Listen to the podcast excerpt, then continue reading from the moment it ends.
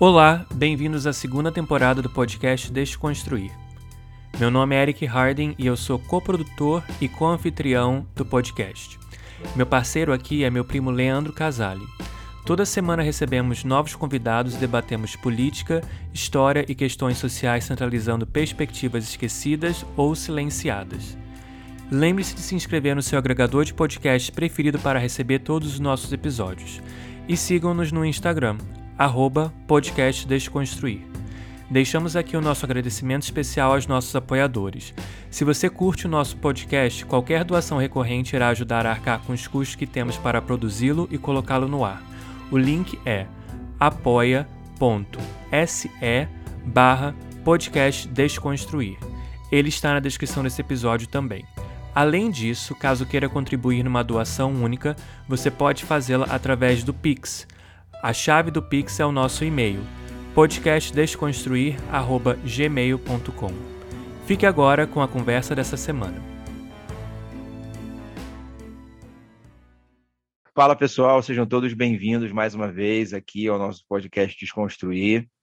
Mais um episódio sendo gravado aqui, né, num dia de semana à noite, sempre com um convidado nem sempre diferente, que a gente já repetiu alguns, né? Mas no caso de hoje é a primeira vez que ele que ele está vindo aqui, a estreia dele aqui, e possivelmente virá outras vezes também, como os nossos outros convidados, é, para tratar de um tema bastante importante aproveitando, inclusive, os desfiles né, que ocorreram na, na Marquês de Sapucaí, muitas escolas de samba tratando sobre esse tema, e que bom, ainda mais nesse momento político.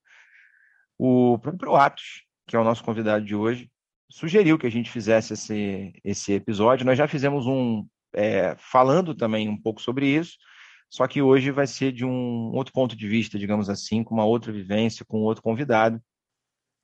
É, eu e o Eric aqui, com, muito, com muita alegria, com muito orgulho, a gente traz o Atos para falar um pouquinho sobre Exu e sobre a Kimbanda, um pouquinho da vivência dele.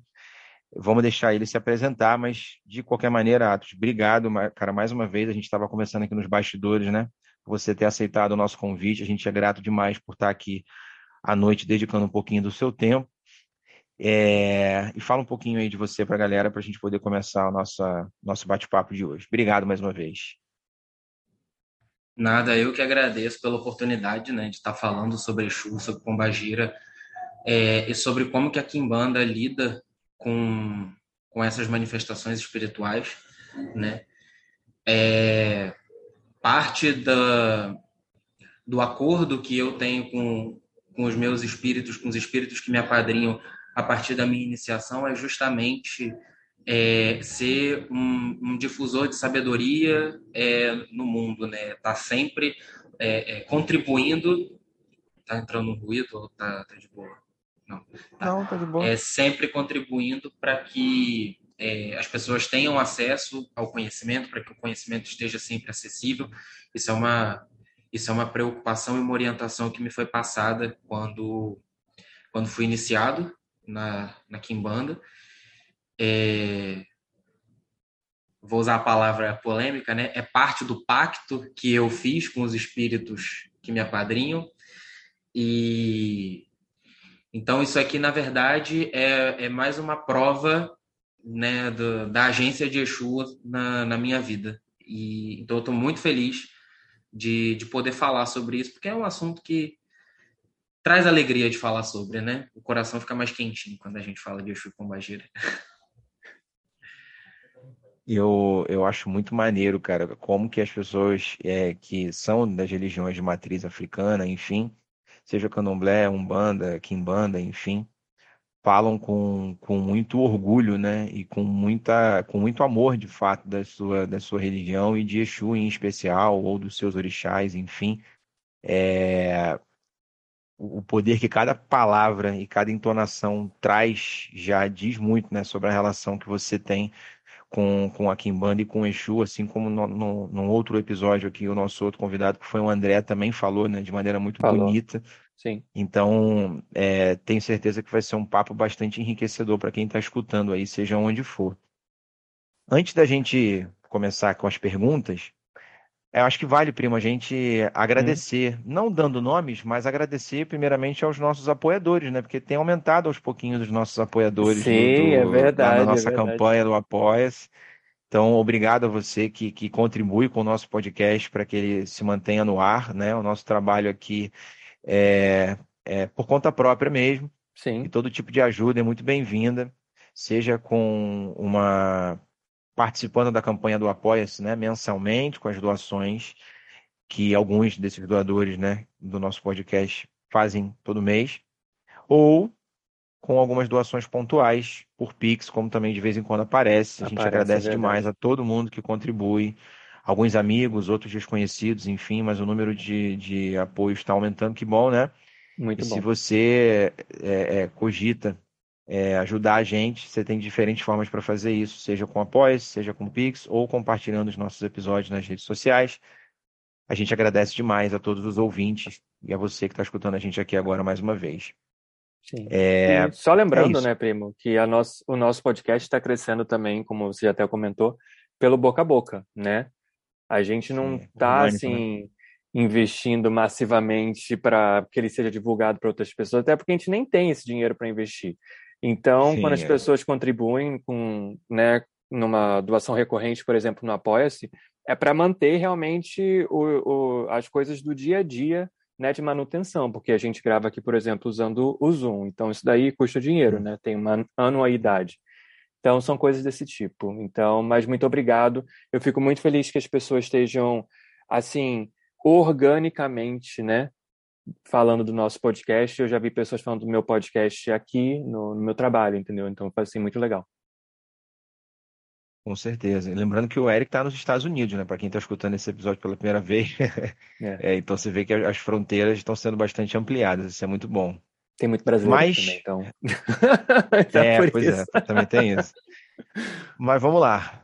Voltando para o nosso tema, Sim. depois desses agradecimentos especiais, é, Atos, fala rapidamente, cara, sobre o que, que você faz hoje, além da sua, da sua atuação religiosa. É, se você trabalha, estuda, enfim, aí é curiosidade nossa mesmo, que a gente sempre gosta de fofocar um pouquinho sobre a vida dos convidados, né? E eu sei que as pessoas também curtem isso. E aí depois a gente encaminha o nosso papo para falar sobre a Kimbanda e Exu exatamente. Porque você é historiador, né, Leandro? O historiador é, é a fofoca legitimada, né? Então tá tudo certo. Exato. É, eu, tá, eu sou graduando em História, eu estou no finalzinho da, da graduação, já encaminhando aí para pesquisa.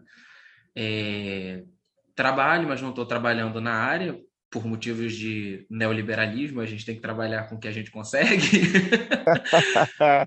Verdade. Mas, é, Quer dizer, tá pagando ruim, as né? contas, então tá tudo certo. É, é e, na verdade, tem até um, um, um jabazinho, mas vou deixar para o final. É, Sem problema. É, e é isso, assim, na graduação é, pela UFRJ, é, estudo particularmente uma manifestação religiosa que é, é, os relatos datam ali do comecinho do século XX, 1901 a 1905, que é o que chama-se de Cabula, né? É... A gente pode falar sobre isso em outro momento, porque é um, é um tópico à parte. Tem influência dentro da Kimbanda e foi uma das coisas que mais me, que me chamou a atenção. É... E eu estudo particularmente quais são as interações entre negros e indígenas nessa manifestação religiosa que aparentemente atravessou todo o período é, imperial brasileiro naquela região e só foi ser relatada já na, na República quando a Diocese do Espírito Santo se separa da Diocese de Niterói. É, o nome Cabula é, ele é apropriado na Quimbanda também, né? Cabula é como a gente se refere ao templo, ao espaço, né? O terreiro de Quimbanda. Dependendo da tradição, uma Quimbanda Congo, por exemplo, vai usar o termo Inzu, que é o termo banto, né? Que às vezes até os candomblés de Angola também utilizam. É, são muitas tradições dentro desse são, muito, são, muita, são muitos caminhos que levam para essa mesma encruzilhada que é a Kimbanda, né? É, e eu sou capixaba, então saber da existência disso é, na minha terra natal fez, né, me despertou. É, sou capixaba, já estou me adiantando, né, falando um pouquinho de mim. É, sou capixaba, eu me mudei para o Rio de Janeiro com 14 anos. É, com 15 eu tive contato com religião de matriz africana, especialmente com a Umbanda. sou novo, viu, gente? Eu, eu tenho só 22 anos. É, e primeiro na Umbanda, comecei frequentando, trabalhei na Umbanda por um tempo, mais especificamente naquela Umbanda mais é, tradicional, né? E quando eu digo tradicional é assim, o um dos sacerdotes de Umbanda que eu tive, seu Jorge, uma pessoa muito maravilhosa, é, me ensinou muito, é, tanto testando a minha paciência quanto realmente me ensinando. Ele, quando iniciou no terreiro, com, na idade dele, assim, com 15 anos de idade, Zélio de Moraes ainda era vivo, né? E ele era da Tenda Espírita Nossa Senhora da Piedade. A mãe dele era Cambono de, de Zélio, depois foi de, de Zélia, de Zilmeia, as filhas de Zélio que assumiram a direção da casa. É, eu comecei a minha caminhada na Umbanda dentro dessa, dessa tradição em específico, que é uma tradição muito linda, é, muito bonita, de, de diversas formas. Aprendi muito ali dentro, mas que tem um certo receio de lidar com Exu e Pombagira, né? E desde o primeiro momento, assim, as manifestações mediúnicas que eu tinha sempre foram é, da, da Iabá, que dentro da Umbanda particularmente era chefe da minha coroa, que é o Oiá, né, Yansan. Não sei se no Candomblé ou no Ifá seria a mesma, porque nunca cheguei a me aprofundar em direção a essas águas e Exu e Pombagira, né? Trabalhei com Preto Velho, com, com, Caboclo, assim, por um, um tempinho do meu desenvolvimento ali, mas me causava muita angústia a forma como aquilo, como, como aquela tradição lidava com a espiritualidade, muito por causa da influência kardecista, que já me causava incômodos. À época, eu, eu no, já no final, assim, eu, eu né, de Final que eu digo assim, de estar ali comprometido com a banda, né? Que eu ainda cultuo esses espíritos na, na minha particularidade. Porque tem carinho e respeito por todos eles, por todo o aprendizado e todas as bênçãos que eles já me trouxeram. Mas me incomodava a forma como, isso, como eles eram tratados por causa dessa influência kardecista. E eu tinha muito problema também com a, ideia de sincretismo, é, foi incrível. Foi eu sair da Umbanda e o sincretismo deixar de ser uma obrigatoriedade que eu passei a aceitar e achar lindo e maravilhoso, né? Que bandeira tem esse, esse espíritozinho do contra, esse espíritozinho luciferiano, vamos dizer assim. Depois eu, depois eu me aproximo nos termos polêmicos, a gente vai chegar lá. Mas por enquanto é isso, né? Aí sim, aí tive contato com, com a Kimbanda, é, não é um contato de muito tempo, até porque tempo de vida eu também não tenho muito, né? Então também dá para dizer que eu estou há muito tempo dentro da tradição. É, vai aí fazer três anos, é, então pouquíssimo tempo, na verdade. Mas é, tive a sorte de encontrar uma, uma tradição, uma casa de Quimbanda, uma cabula, onde o conhecimento e a autonomia são extremamente valorizados, né? E então você aprende muito botando a mão na massa, né? E trilhando o caminho você mesmo. É, lógico, muita macumba nesse, nesse ínterim também. Mas é isso, eu sou filho da Cabula Mulemba, é, que fica situado em São Paulo. Eu hoje em dia moro no Rio de Janeiro, então eu estou sempre indo para lá e voltando, né? Conforme for possível. Fui, né? Fiquei esse tempinho, né? É, me aproximando dos meus espíritos, conhecendo a corte de espíritos que, que me cerca, e fiz a minha iniciação no começo desse ano. Né? Então, você vê que aí tem, tem muito chão pela frente ainda, né? Mas as coisas com Exu costumam ser intensas, então. Não, beleza. É, é pouca idade, mas muita vivência, cara. Não Bastante é pouca vivência, coisa, não. É, pois é. é. Já que você introduziu de alguma forma né, já o tema, a partir da tua história, da tua trajetória, a pergunta básica, que eu acho que é uma das mais importantes aqui, não é à toa que a gente vai começar por ela, né?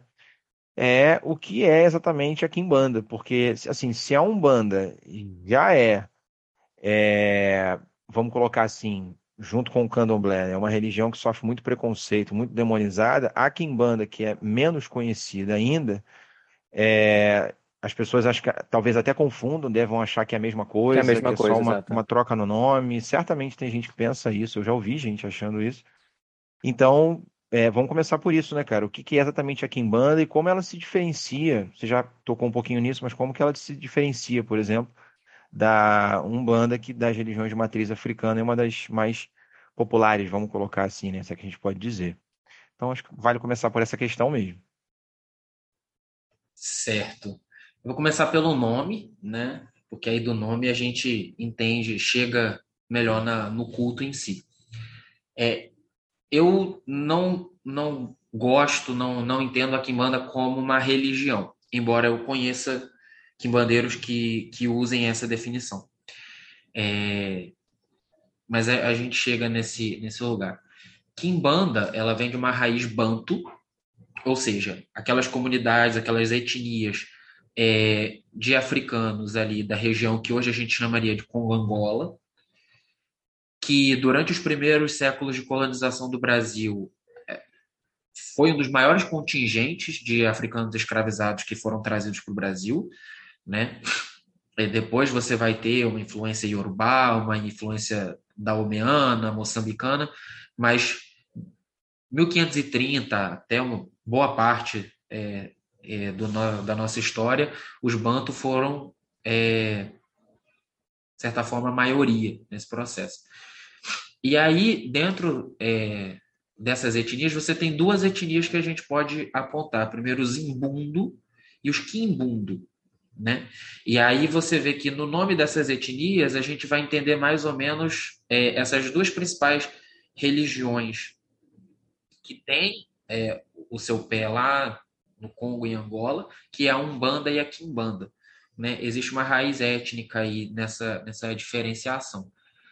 É, dentro do, do Quimbundo, né, Umbanda significa cura. E o Quimbanda é o curandeiro. É, então, uh, só que não é, um, não é um mero curandeiro, né? Porque a gente também precisa fazer essa diferenciação. Que você tem dentro da comunidade uh, é cultural que se saiba qual erva fazer, se preparar determinado chá, é, ou determinada reza, determinada cantiga, porque isso faz parte é, é, das vivências dessas comunidades tradicionais. O Kimbanda, ele é o curandeiro, mas é aquele curandeiro que, em geral, ele fica mais isolado da tribo. Né? Então, ele é um feiticeiro. O Kimbanda, que se você for olhar lá para essa região de Congo Angola, é aquele que tem uma relação mais intensa com os inquices. E aí, o que são inquices? Inquices são os poderes manifestos. Né? É, o candomblé Angola vai cultuar Kiss, mas o candomblé Angola ele tem uma aproximação, é, por causa do seu processo histórico, ele tem uma... A forma como se cultua em No candomblé Angola, ela é muito imbricada com a forma como se cultua orixá, né, nos candomblés Queto, Nagu. A forma como a Kimbanda vai trabalhar o Inquice é compreendendo o Inquice como a manifestação é, do poder no mundo. Então, qualquer coisa é passível de ser inquice. Uma pedra que você acha, se você souber como encantar essa pedra, ela torna-se inquice. Né? E os inquices, eles, estão, eles crescem. Né? Eles, eles, não, eles não são estáticos, eles estão sempre se movimentando. Eles estão sempre é, é, reunindo, movimentando em gunzo, que é mais ou menos o que eu, é, vai se chamar de axé, mais ou menos, existem diferenças aí, mas a gente pode colocar assim para ser mais didático. É, e, e, eles, eles se desenvolvem. Né? Os inquices não são é, divindades em si, no sentido de ser antropomorfizado. É, às vezes ele vai ser antropomorfizado para uma função ritualística, mas o inquice ele não é necessariamente é, um deus. Né? É, é difícil, porque essas categorias que a gente utiliza, divindade, antepassado, elas são, elas são categorias da nossa linguagem ocidental. E aí, às vezes, quando você olha para uma outra cultura que é completamente separada né, dessa, dessa influência judaico-cristã, embora depois tenha se, se misturado, é... às vezes a linguagem falha em situar na, nos conceitos o que, que exatamente isso é. Mas dentro da tradição, das tradições banto, você tem o um entendimento de que você tem Zambiapungo, que é o grande Deus criador, a grande consciência criadora do universo, né, que junto com Calunga cria o mundo e tudo que nele há. E só que Zambi, ele, por ser muito grande, ele está preocupado com outras coisas, né? Ele não está preocupado é, com a sua dor de dente, ele não está preocupado que você não tem um emprego, ele está preocupado com as grandes coisas do universo, né? E aí, para essas questões mais cotidianas, para essas questões mais práticas da nossa existência, existem os nossos antepassados. E os nossos antepassados, é, juntos dos nossos antepassados, a gente acessa uh, o poder dos inquices, né? E então consegue é, encantar o mundo é, a nosso favor, vamos colocar nesses termos. E aí essa cosmopercepção ela é transplantada para a colônia, ela vai se encontrar no Brasil com as experiências indígenas que aqui existiam uh, e vai se encontrar também com as influências europeias. Né? A gente precisa lembrar que enquanto existiu é, Inquisição na Península Ibérica, muitas das vezes o castigo de uma mulher acusada de bruxaria ou de, um, de uma pessoa acusada de judaísmo, que também era uma, uma ser alvo de perseguição, é, não necessariamente era a fogueira, mas podia ser o exílio. E aí essas pessoas, essas mulheres, esses, esses hereges, esses judeus, essas bruxas, esses feiticeiros, eles eram exilados para o Brasil, eles eram exilados para a Índia, eles eram exilados para Angola, né? E aí nessa nesse movimento você vai ter um aporte e não só por causa dessas feitiçarias, porque o entendimento de cristianismo é, antes do século XIX era muito diferente do catolicismo que a gente entende hoje em dia. Né? O catolicismo pós século XIX ele vai passar por um processo brutal de, de de limpeza, né? de, de, de adequação. Né? E, mas o, o, cristianismo popular não é isso. Né? O cristianismo popular é, é, é o Flamengo tá perdendo e você colocar um copo de cerveja para São Jorge, para São Judas Tadeu e pedir para o jogo virar. Isso é um negócio que escandaliza qualquer Exatamente. inquisidor do século XVII. Né? Então, é, a forma como se lidava com esse cristianismo, é, essa, essa, essas noções de, de, de, certo e errado, de, de, de, Deus e diabo, tudo isso, isso era muito nebuloso, né? É, a Laura de Melo Souza, lá no Diabo e a Terra de Santa Cruz, que é um livro que ela depois, ela fala que nem é o livro dela que ela mais gosta, mas é um livro muito interessante, ela vai falar que mais ou menos até o século XVIII você tinha, por exemplo, regiões na Inglaterra, não é o caso, não é uma influência para quem banda, mas a, a, nível de exemplo, existiam regiões na Inglaterra onde as pessoas, onde os padres iam rezar a missa e como não tinham cálice, eles pegavam lá um chifre de boi com cera dentro e consagravam. Quer dizer, esse paganismo, e aí paganismo no sentido mais raiz do termo, que é essa forma com que o camponês lida com a sua fé, né, que é uma fé que é muito mais vivida do que. É... Peraí, para eu não ser elitista nessa frase. Mas assim, é uma fé que ela não é, não é a fé do doutor da igreja, que se tranca no mosteiro e fica ali elaborando sobre isso. Não é uma fé intelectualizada. Né? Eu ia dizer que é uma fé mais vivida do que, do que raciocinada, mas para ser vivido tem que ser raciocinado, tem que ser elaborado. Né? Essas duas coisas andam juntas. Então, é, isso, isso se mistura. Né? E aí, desde o Brasil Colônia, você vai ter, por exemplo, os calundus, que são essas primeiras experiências sincréticas. Você tem sincretismos indígenas, né? O, o Ronaldo Vanfas, por exemplo, lá no A Heresia dos Índios, ele descreve, por exemplo, a santidade do Jaguaripe, em que um Guarani brasileiro, brasileiro entre aspas, né? Brasil, Brasil é uma invenção que vem muito depois, mas que um Guarani se declara papa e faz um entendimento muito particular do que, que é esse cristianismo, né? E lá no século XIX, você vai ter, especialmente no Rio de Janeiro, a macumba carioca. E aí, é, muitas das vezes, é, nós, praticantes de tradições e cultos de matriz africana, a gente fala ah, que macumba é um instrumento, não é uma religião. Isso é mentira. É, Macumba foi, por um bom tempo, uma forma de culto, uma forma de espiritualidade, sim. Né? É, nos bastidores, o Leandro estava falando sobre, sobre o Luiz Antônio Simas. O Simas resgatou muito essa, essa questão. Né? Como que cumba é uma palavra que pode se referir tanto a poeta quanto a feiticeiro, dependendo do tronco banto. Sim, é, fala aí desse livro aí, Leandro. é, para quem não está vendo, eu estou com o livro aqui da mão do, do Simas, um dos livros dele, né? E aí tem uma parte do livro que ele discute exatamente essa origem do termo, né? E ele problematiza. Então, vai muito além de ser só um instrumento. Aí ele pega lá no Kimbundo, no Kikongo, as múltiplas definições, até mesmo a ideia do feiticeiro, né? Ele discute um pouquinho disso aqui.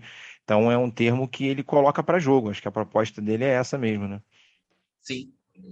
É, e, e, todos esses conceitos estão sempre em disputa, né, gente? É, é, é o que eu estava falando. Ah, tem gente que é contra o sincretismo, tem gente que é a favor. Esses tensionamentos sempre vão existir, né? Fala aí, Desculpa, eu acabei não falando o nome do livro, eu mostrei, mas obviamente quem está em casa está só ouvindo, né? mas para quem, quem quiser ler, vale a, a pena. A gente não tem vídeo, bandas... primo, então não vão é, saber. Pois é. Umbandas, uma história do Brasil, do Luiz Antônio Simas. Enfim, o Simas produz muitos livros, mas esse acho que é o mais recente dele, vale muito a pena. É isso. Umbandas, uma história do Brasil.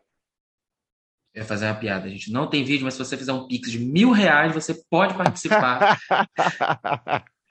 Com é, certeza, abriremos uma sabe. exceção para essa pessoa. A gente vira um pode pá assim, ó. Vai, vai, é, mesa cash. Mesa cash. É isso. Sim. É isso. E, enfim, onde é que eu tava? Eu me perdi. No... Na Macumba Carioca. Tava na Macumba Carioca, exatamente, exatamente. Ou seja, tava feliz, né? Se tava na Macumba, tava feliz. É, você tem, dentro da, da você vai ter a, a, a, elaboração, dentro, especialmente no Rio de Janeiro, da macumba carioca. O Machado de Assis, lá no Isaú e Jacó, ele tem um momento, assim, o livro abre com uma senhora, assim, da, da, da burguesia carioca que quer engravidar e não consegue engravidar, e ela sobe o morro do castelo para falar com a cabocla. E aí ela é toda preocupada, escondida, não quer que ninguém saiba.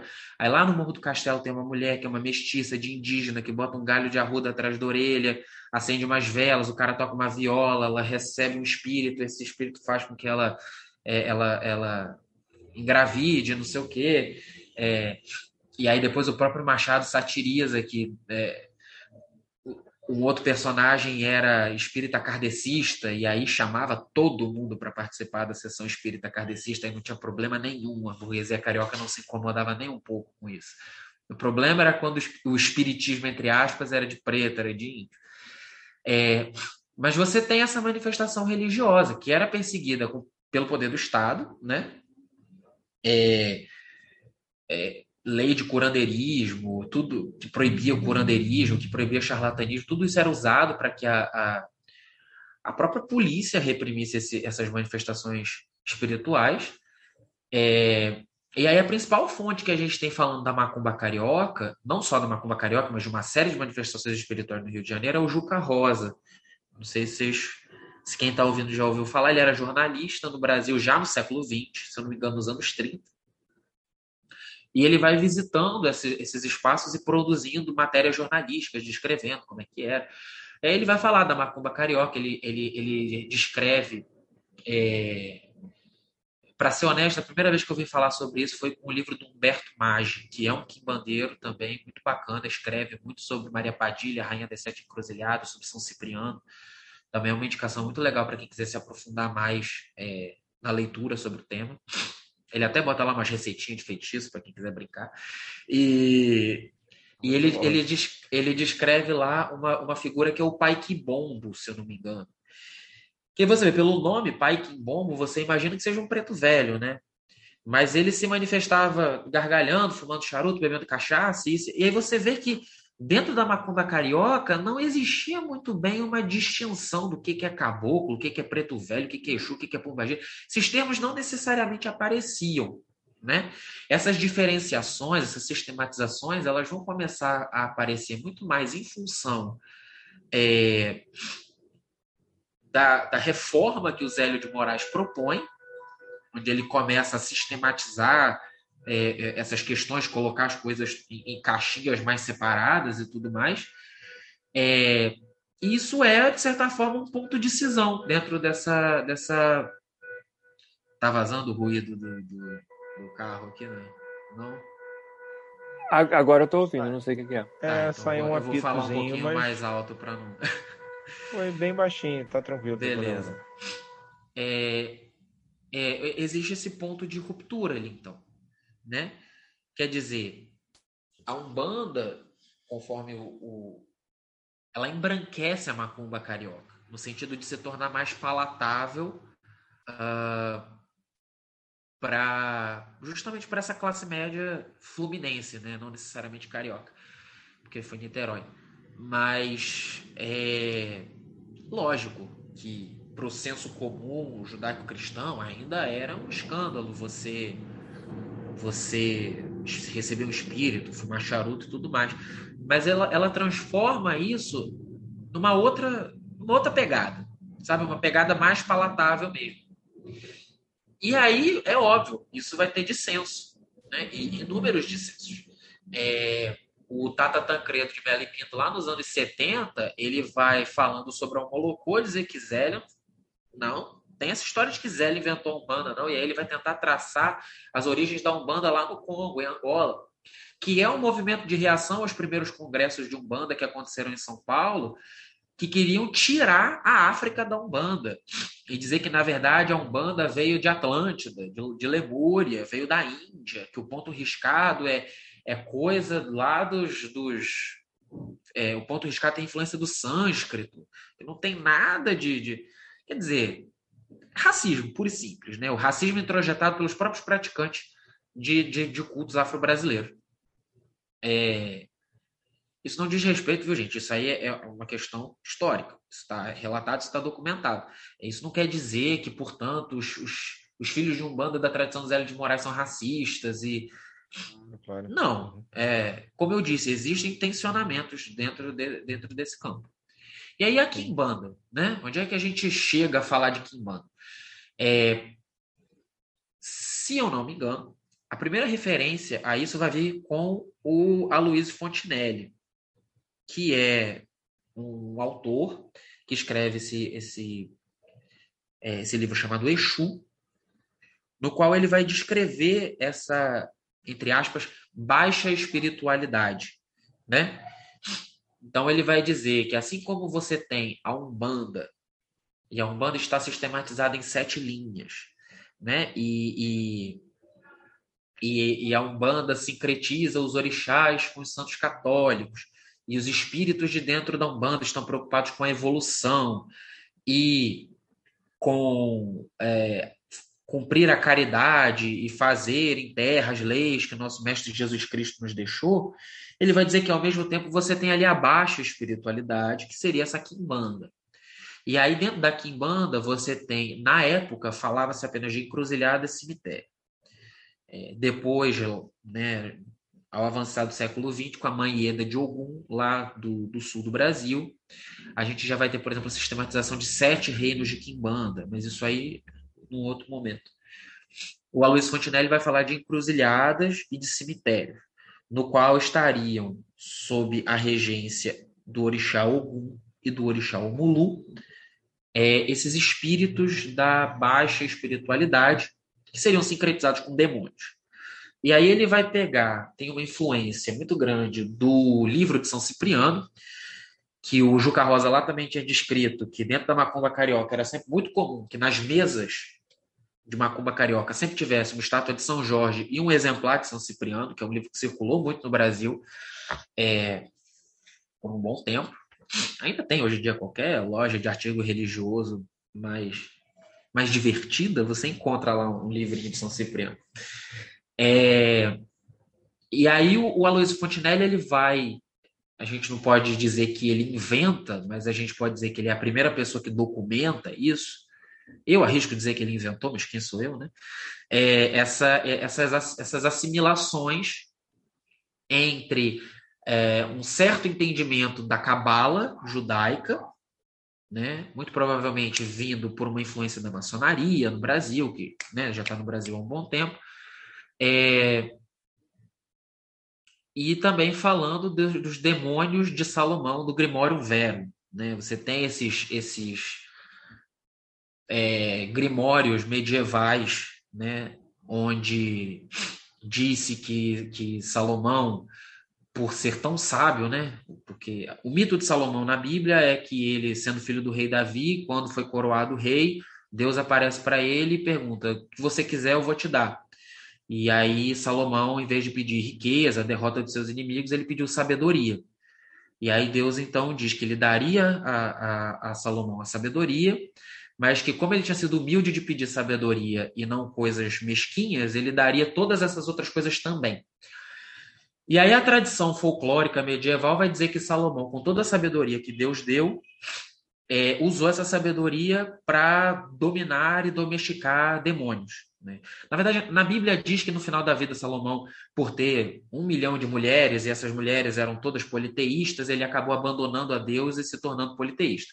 Bom, se Salomão era o homem mais sábio do mundo e ele abandonou o Deus cristão, talvez ele esteja tentando nos dizer alguma coisa. Mas tudo bem. É. e aí, é, e aí ele né, tem toda essa influência. E aí no Grimório Veron, né, que tem vai ter lá é, é, na Ars Goécia, né, na arte de uivar, os 72 demônios, que são correspondentes aos 72 nomes divinos e aos 72 anjos. Então é uma lógica de hierarquia celeste, terrestre, infernal, né, aquela lógica muito do espelhamento. Quando a gente vai dar aula, por exemplo, sobre feudalismo, a gente fala que a ordem social nesse período espelhava uma noção religiosa. Então você tem aqueles que oram, como você tem os serafins, aqueles que guerreiam, como você tem os querubins, e você tem aqueles que trabalham. E, e, e a, a, a, mentalidade medieval, se é que a gente pode usar o termo mentalidade, mas eu vou me apropriar dele só nesse momento, é, ela trabalha muito nessa noção de espelhamento, né, de que a, a, a ordem terrena espelha, espelha a ordem divina. E aí, para o povão, bom, se a ordem terrena espelha a ordem divina, a partir do momento que a Igreja Católica começa a falar muito de diabo e de inferno, então provavelmente o inferno também espelha a ordem terrena, que também espelha a ordem divina. Então você vai ter lá é, livros como, por exemplo, Pseudo-Monarquia é, Daimônico, um negócio assim, que ele vai falar de quem que é o rei do inferno, o imperador, o, o grão-duque, o barão do inferno. E aí vai dando para os demônios títulos nobiliárquicos, e tal demônio controla não sei quantas legiões. É, e aí cria-se toda uma hierarquia do inferno. E esse imaginário ele vai sendo acumulado com o tempo, sendo ressignificado, chega ao Brasil, e aí o Aloysio Fontinelli, na obra dele, vai associar isso a Exu. A Exu porque Pombagira ainda não existia nesse contexto. Existia o Exu Pombagira, que era um espírito que seria mulher de sete Exus. Mas ele não relata é, espíritos como Maria Mulambo, como Figueira, como Maria Navalha. É, e aí é curioso, porque embora ele não relate é, a existência de pombagiras como uma própria categoria de espíritos, nomes que vão aparecer dentro do culto de Pombagira são muito mais antigos, como, por exemplo, Maria Padilha. Desde o século XVI, você tem relatos na Península Ibérica de Maria Padilha e toda a sua quadrilha, né, dessa Maria Padilha, que era amante de Pedro de Castela e que atendia os pobres e que conseguiu conquistar o coração do rei, apesar do rei ser casado com Branca de Bourbon, porque ela era uma feiticeira. Aí já vão dizer que porque ela era feiticeira, ela era cigana, porque óbvio, né? Temos que chegar em algum lugar, né? A questão racial ela sempre aparece dentro dessa mentalidade. É, então, esse imaginário todo ele vai, ele vai aparecendo, ele vai sendo é, ressignificado e apropriado. A Kimbanda, então, ela tem uma, uma, um lastro histórico que parte desse, dessa grande salada e hoje em dia você tem algumas tradições de Kimbanda. Todas elas se caracterizam por serem culto a Exu e Pombagira. Ah, mas a orixá. Não, não tem orixá. Mas o inquice cumpre uma função de orixá dentro do culto? Não. O inquice é um poder da natureza, um poder do mundo, um poder que se manifesta no mundo. Mas ele não é uma divindade no sentido de você ter um altar e você. Né? Às vezes você pode até criar um ícone para o inquice, para aquilo ser um ponto onde você vai ali depositar certas oferendas de sangue quando for necessário ativar esse poder ou algo assim. Mas não é uma divindade no sentido judaico-cristão do termo, nem no sentido mais politeísta, mas europeu do termo de divindade, como algo, é, como uma consciência autônoma que, que se movimenta na, nesse, nesse plano imaterial. Não, não é, não é nessa, nessa vibe, não. Entendeu? É um culto a Exu e Pombagira. E Exu e Pombagira são cultuados livremente. Né? Eu vou deixar vocês fazerem algumas perguntas que tiverem daí, porque senão eu vou falar sozinho. Não, eu, eu, eu achei interessante você comentar sobre essa grande salada que você citou, né? E pontuando logo de cara a, a origem dos povos banto, basicamente, e das várias etnias que se subdividem dentro desse grande guarda-chuva que é o termo banto, né? Porque quando a gente dá essa aula lá de tráfico negreiro, é, é, fala-se dos povos banto e sudanesa. São dois termos que abarcam a gente plural pra caramba ali dentro, enfim, tenta dar conta de uma realidade complexa que o termo não, não dá, né? É, e aí eu lembro que eu fiz uma matéria no mestrado que falava, né, sobre essas questões e como que os povos banto têm uma tradição é, é, de abarcar outras culturas mesmo, né? São muito abertos a, a outras influências. E você comentou que nos povos, né, no culto Nagô e Urubá, já é um pouco mais rígido, mais fechado. Então, é, eu lembro que eu cheguei a ler, né, que houve uma, acho que o termo era esse, nagoização de muitos centros aqui no Brasil, porque como é uma cultura mais rígida, enquanto a Banto é mais, vamos colocar assim, mais plástica, mais aberta, né, corpora muita coisa. E no caso dos Yorubá já é mais fechada. Aí fala-se, por exemplo, de orixá na Umbanda, sendo teoricamente, se vem do povo banto, não seria orixá, seria inquis, né? Como você mesmo comentou. Então, de fato, os povos banto têm essa, essa, essa, essa tradição, essa característica, né? De, de dialogar com diferentes culturas, com diferentes manifestações. E aqui, quando vem para o Brasil, aí mistura muito mais e vira essa salada que você, que você comentou.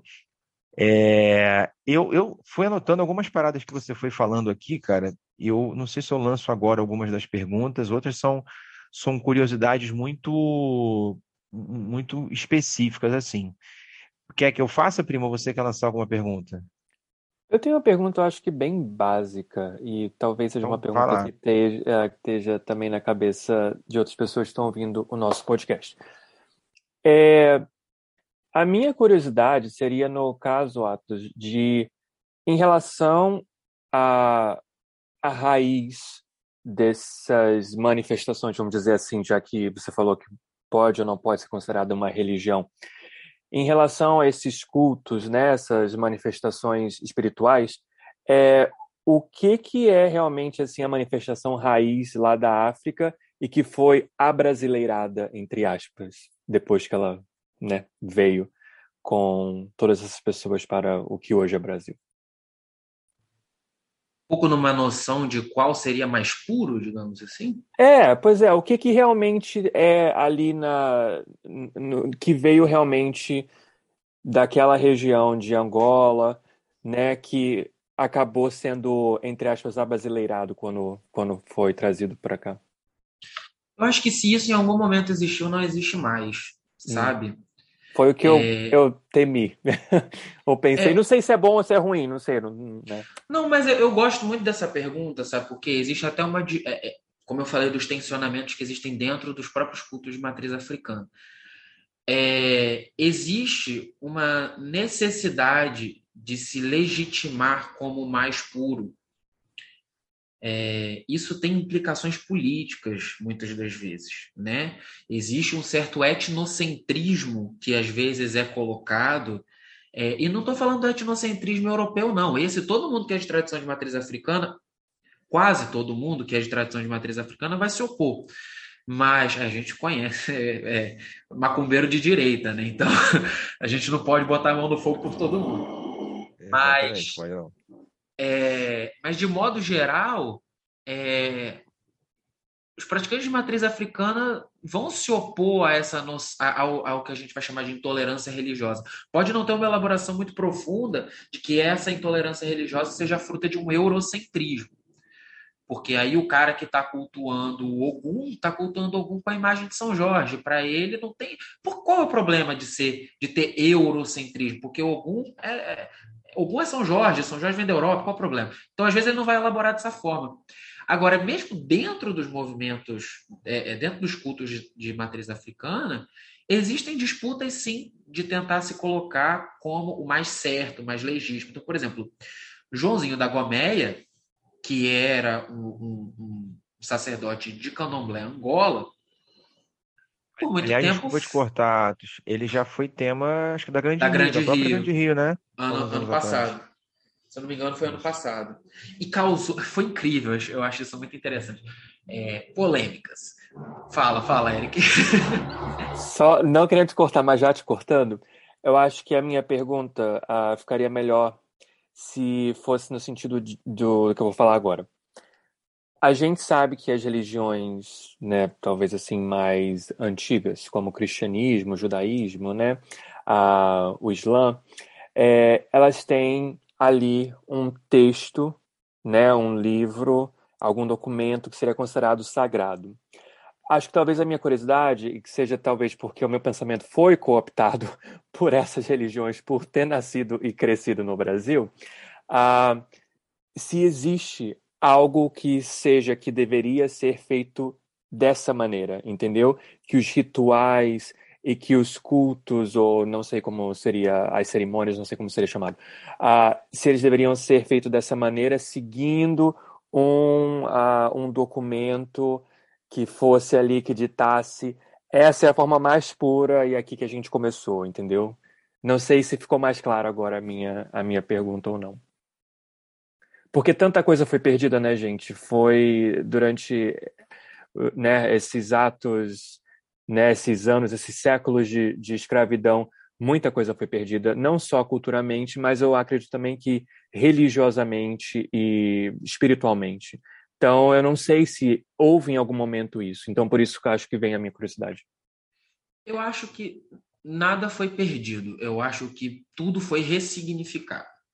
Porque se a gente partir do pressuposto de que por, por por populações terem sido obrigadas a, a, a passar pelo tráfico negreiro, é, ou não somente, se populações indígenas que estavam, estavam na sua terra, mas foram enfiadas dentro da, da máquina de moer gente do processo de colonização, é, de que isso acarreta em perda, a gente, logicamente, a gente vai implicar, então, que se a gente voltar para Angola hoje, se a gente voltar para o Congo hoje, se a gente voltar para o Benin hoje, se a gente voltar para a Nigéria hoje, lá a coisa está preservada. Isso é falso.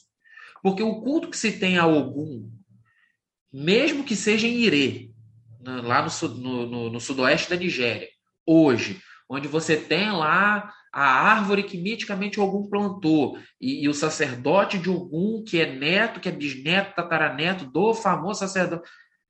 Aquele culto não é o mesmo culto que se fazia 100 anos atrás. É, e, e, e, isso é muito interessante, porque assim, mesmo as religiões que têm um texto base, que impuseram como necessidade de legitimidade para uma certa noção religiosa que exista um texto base, mas não são a mesma coisa. Como eu falei, o cristianismo, a, Laura de Melo Souza fala lá que tinha padre é, consagrando o vinho, o sacramento, dentro de um chifre de boi, numa clara mistura entre cristianismo e, e, e, politeísmo celta, saxônico, sei lá era a inglesa né, da, daquela região ali. É, aquilo era menos cristianismo do que o cristianismo pós-concílio tridentino, que vai dizer que não, que tem que ter um cálice de ouro, que se não tiver um cálice de ouro e um padre fazendo, não é cristianismo. Uhum. Não. O, o, discurso que se coloca como o legítimo, como o único que está certo, se coloca nessa posição por causa de um processo histórico. E aí a gente vai olhar na materialidade, como é que isso funciona. O catolicismo não é a principal vertente de cristianismo no mundo porque tem um texto base.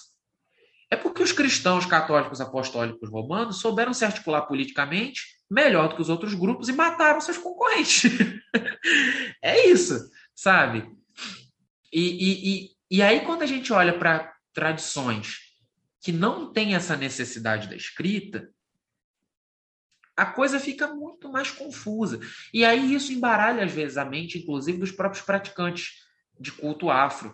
Porque, mesmo que não exista um texto base, e aí não exista um dogma, existe o que a gente chama de fundamento, que é aquilo que eu, por ser iniciado, sei que outro iniciado tem que saber.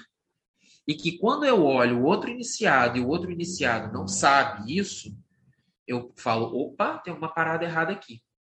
Só que isso é muito fluido também. Então, como é que você vai me dizer? E aí é, é, é onde a coisa vai, vai ficando embaraçada. Quer dizer, a prova que a gente precisa de que é, certa tradição é, é, entre aspas, correta, é como essa tradição se expressa na vida dos seus praticantes. De que adianta você manifestar um Exu que usa uma capa de veludo linda, que mata a galinha no dente, bebe o sangue, faz cara de mal para todo mundo, e a sua vida tá uma merda, sabe? Em bom português. Sabe? A uhum. coisa, ela entra muito mais nesse sentido. É, o, o, poder de Exu se manifesta, e não só de Exu, de, de qualquer uma dessas, dessas espiritualidades é, que não dependem de um livro e tal. Ela se manifesta na vida do, de quem a pratica, sabe? Isso se expressa nessas pessoas. É, e lógico, existe sim um conjunto de símbolos, de imagens, de elementos que a gente associa como pertencente a essa tradição ou aquela, e que os que são iniciados nessa tradição ou naquela reconhecem e se veem num espaço ali de familiaridade. Só que cada tradição, não cada tradição, cada cabula, cada inzo, cada terreiro, ele vai ser fruto, ele vai ser manifestação do espírito que o chefia. E aí a gente vai começar a entrar um pouco mais no que é a prática de Kimbanda. Né? Então, por exemplo, é, se você vai numa Kimbanda Congo, você vai perceber que o culto a Exu Pombagira dentro da Kimbanda Congo dá uma ênfase aos, aos inquices que, por exemplo, a Kimbanda Nagô não necessariamente vai dar, embora os inquices estejam presentes ali também. Mas o, o, o grau que isso toma dentro da prática cotidiana é diferente. Ah, então aqui em Banda Congo é mais raiz? Não, não. Porque se está vivo, se sobreviveu, é porque tem uso, tem, tem magia, sabe? É... Mas são formas diferentes, são linguagens diferentes. E aí é que está, e aí é que tá essa situação, porque é, a, a, a principal raiz da quimbanda é banto, mas não é a única, sabe? Quer dizer, se você fala de pombagira, muita gente vai pensar em Maria Padilha. Maria Padilha é um espírito de uma mulher do que hoje a gente chamaria Espanha. Então, uma casa de quimbanda chefiada por Maria Padilha, muitas vezes vai trazer elementos, vai trazer é, é, vai permitir manifestações que fazem muito parte do próprio arcabouço que aquele espírito carrega consigo. E o, e, o, e o arcabouço que aquele espírito carrega consigo também faz referência ao do médium que vai manifestar esse espírito. E aí entra, o que é Exu e Pombagira para a gente? Exu e Pombagira são nossos antepassados. É, eu ia perguntar isso agora. É. Exu e Pombagira são nossos antepassados. E aí, é, antepassado pode ser o seu antepassado de sangue, mas não somente. Pode ser um antepassado espiritual. É. Vou dar um exemplo prático. Eu sou filho de Maria Navalha e Exu Cigano. Exu Cigano é, é um espírito da minha linhagem de sangue. É, depois que eu fui iniciado e eu tive acesso aos meus búzios, eu né, joguei os meus búzios, eu, eu conheci mais a história deles. Exu Cigano é do leste europeu, viajou por muito, muitos espaços, morreu na Espanha, De alguma forma, ele é um antepassado do meu lado paterno da família. E estava ali, né? Na, como eu falo, na raiz da minha figueira, não eu falo, né? Como a gente fala na Quimbanda, na raiz da minha figueira, como um dos muitos espíritos. Só que ele era um espírito feiticeiro.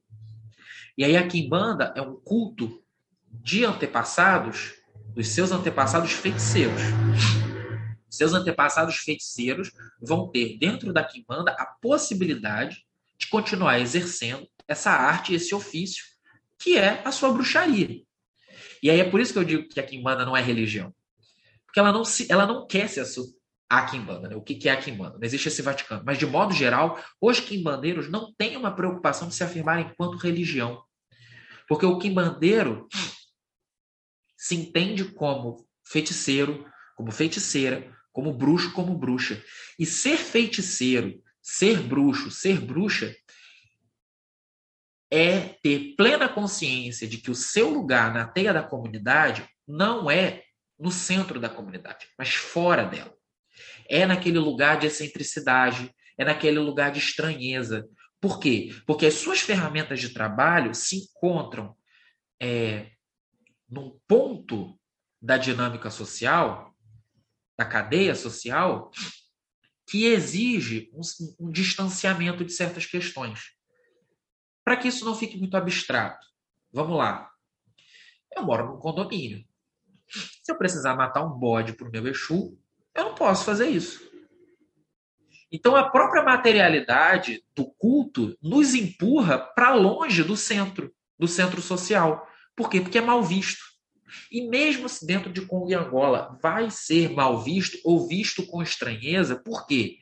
Porque reconhece-se no Kimbanda ou aqui falando da gente no quimbandeiro, no feiticeiro, no bruxo, um poder, conhecimento que nem todo mundo tem. Então, mesmo que ele seja gente boa, ele é perigoso. E aí essa preocupação é, que muitos é, candomblecistas e umbandistas têm de se fazer entender para quem nos oprime, os quimbandeiros, de modo geral, não apresentam. Porque a gente sabe que eles não vão nos respeitar. Então a gente não perde o nosso tempo dando murro em ponta de faca. E aí entrando, então por, por que, que a Kimbanda então fala tanto de diabo? Se não existia diabo em Congo, em Angola. Porque os europeus, não os europeus, né? Porque existem espíritos europeus dentro da Kimbanda. Mas os que nos, os que nos rejeitam, os cristãos, viam essas manifestações religiosas e disseram: isso é demoníaco. E aí os praticantes dessa feitiçaria olharam e disseram: eles nos chamam de diabo eles têm medo do diabo. Então, isso que eles usam contra mim, eu vou usar contra eles. É, eu sou o diabo? Então tá bom, então me pinta de vermelho, me dá um tridente, bota um chifre um pé de bode aqui, por favor. Existe uma dose de escárnio nisso. Eu, tipo, ah, eu sou o diabo? Então tá bom. Sou a mulher de Satanás. Maria Padilha vai chegar em terra e vai falar isso. Só que o diabo também é um símbolo de poder. E aí, não é esse diabo uh, é, Ai, o inimigo de Deus que está espreitando você atrás da, da esquina, querendo Do destruir a sua né? vida. É. Não, não é isso. É aquele diabo popular. Por isso que eu, eu, eu comentei da Laura de Mello Souza logo no começo. É, Sabe aquele, aquela. Isso já teve até em novela da Globo, o cara que tinha um diabo dentro da garrafa. E aí, por causa disso, ele virou um grande fazendeiro, sabe? É, que também é parecido com a coisa do você prender o saci dentro da garrafa. Tudo isso são, são, são formas são de, de, de, se entender esse, esses espíritos da Terra. É, o diabo ele vai aparecer muitas das vezes junto com, com, com o santo. O, eu tinha até separado um livro que eu tenho aqui, só que ficou para lá quando eu mudei de cômodo aqui para falar com vocês. É, o Francisco Bittencourt tem um livro, é, depois eu pego ele ali, mas onde ele vai descrever essas relações ali. Ele pega os relatos da Inquisição em Portugal, e é, O Imaginário da Magia, Francisco Bettencourt, é, onde ele pega vários relatos da Inquisição Portuguesa e aí ele vai vendo como é que isso se articulava nesse imaginário popular. E aí você tem, por exemplo, assim, olha, eu vou fazer uma novena para São Miguel, para que São Miguel levante o pé e deixe o diabo livre. Aí quando eu terminar a novena para São Miguel e ele tiver levantado o pé, aí eu vou até a imagem de São Miguel, eu vou cobrir o rosto do anjo, eu vou acender uma vela para o diabo e vou falar: Olha, diabo, se você me trouxer o amor da minha vida, eu faço alguma coisa para você. E aí acontecia, a pessoa conseguiu o amor da vida dela, aí agora ela rezava outra novena para São Miguel para quê? Para ele prender o diabo de novo e rezava para Nossa Senhora, para Nossa Senhora pedir para Jesus Cristo perdoar ela por ter pedido ao diabo aquele amor. Mas ela abre mão desse amor? Não. Sabe? Então, assim, é essa lógica de, de o, o, diabo como o todo-poderoso às avessas, é muito recente. Muito recente.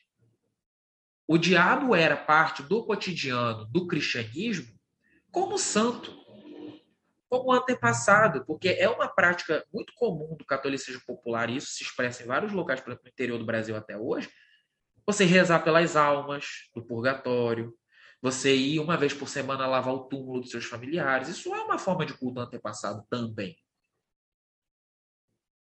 E aí, eu sinto que eu divaguei um pouco.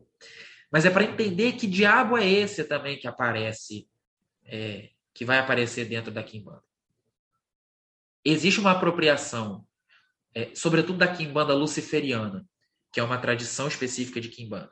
Olá pessoal, aqui é o Eric Harden e eu estou interrompendo nosso bate-papo rapidamente para lembrar que a sua contribuição é muito importante para manter o nosso podcast vivo. Eu e meu primo Leandro Casale não vivemos de podcast. Ele é professor de História e eu sou coordenador de uma escola de inglês.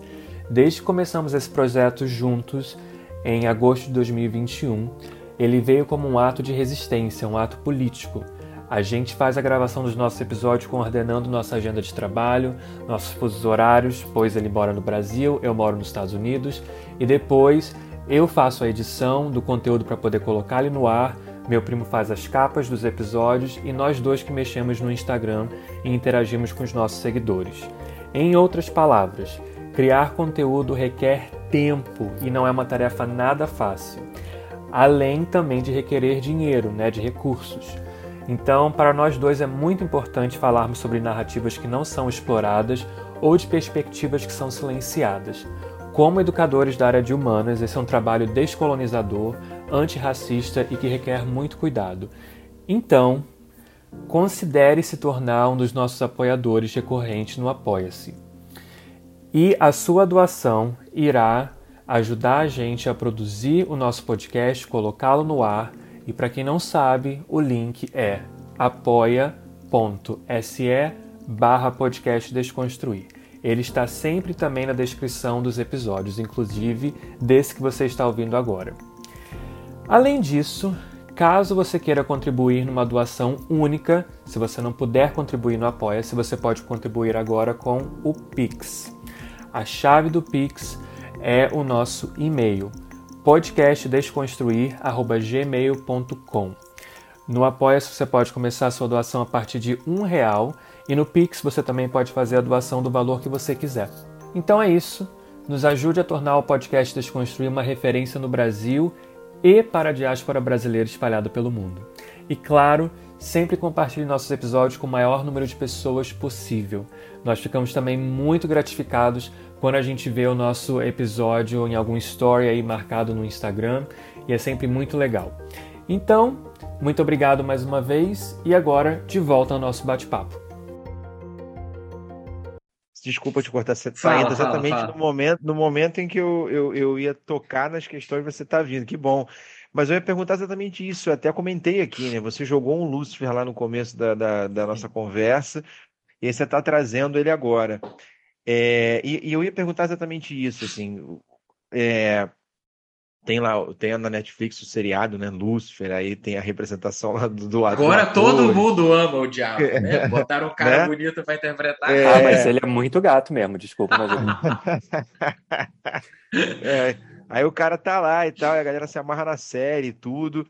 Mas é, é, o termo ele tem toda uma carga, né? E, e como que aqui em banda entende Lúcifer eu não sei se você vai saber dizer, cara, mas é porque eu já vi pessoas falando sobre a origem da palavra e dos múltiplos significados, né? Tem toda uma questão aí por trás também.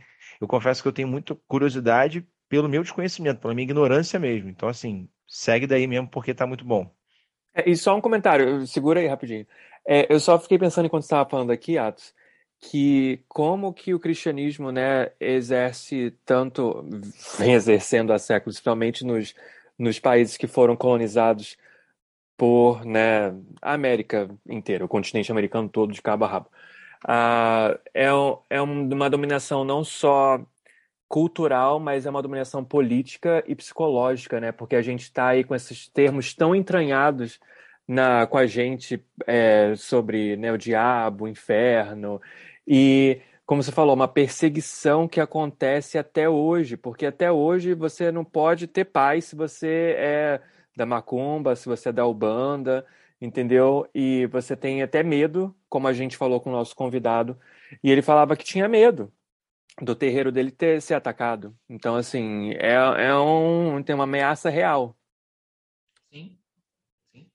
Não, é. Como diz aquele ponto de boiadeiro, se eu contar minha vida, você chora.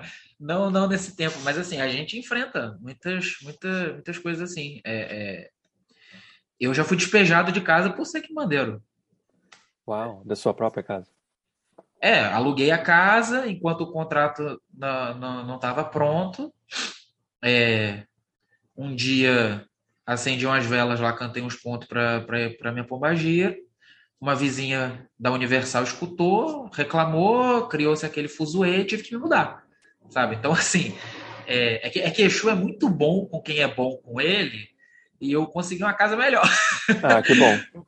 mas, mas a gente enfrenta, a gente enfrenta essas dificuldades, sim. É, e sabe que vai enfrentar. É, é, eu lamento muito por quem é macumbeiro e, e, e, ainda tem essa esperança de que em algum momento a gente vai ser bem quisto. É duro dizer isso. Uhum. Mas assim, pode ser que em algum momento sim a gente consiga. Cara, mas isso. Aí entrando no marxismo, né? O Luiz Carlos Prestes ele dizia que numa revolução a última coisa que muda é a consciência das pessoas.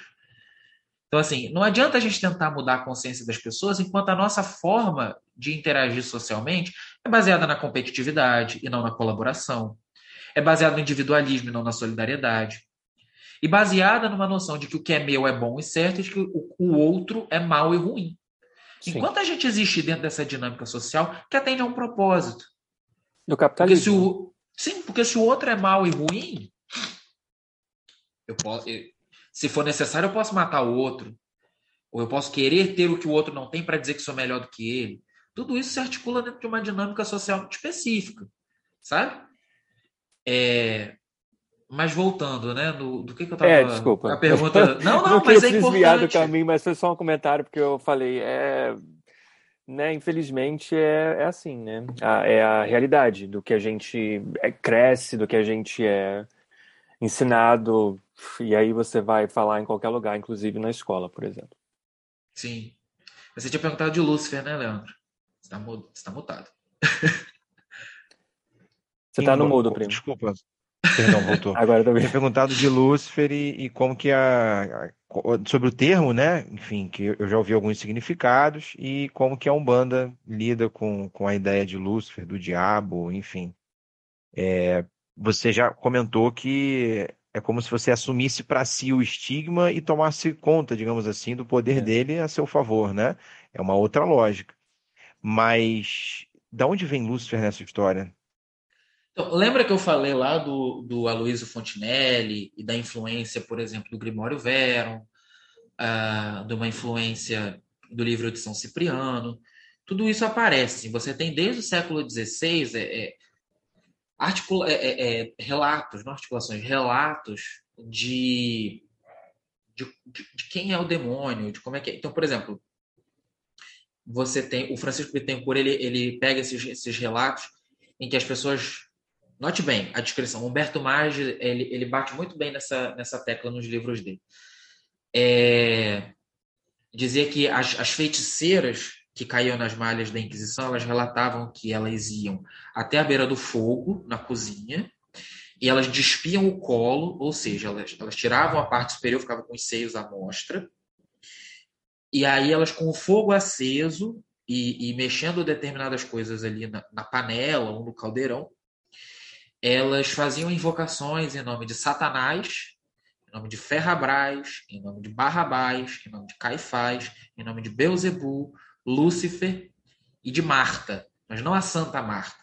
Marta pagã, a mãe de São Pedro, que eles falam que era a mulher do diabo, a maior diaba que se encontra no inferno. Então você vê que existe uma mitologia popular do que, que é esse inferno. Satanás, porque né, o inimigo, Ferrabras. Ferrabras é um nome árabe de um mouro que na guerra de reconquista né, conforme os cristãos foram descendo ali da França para retomar a Península Ibérica dos muçulmanos, Ferrabras era um cavaleiro muçulmano que matava muitos cristãos.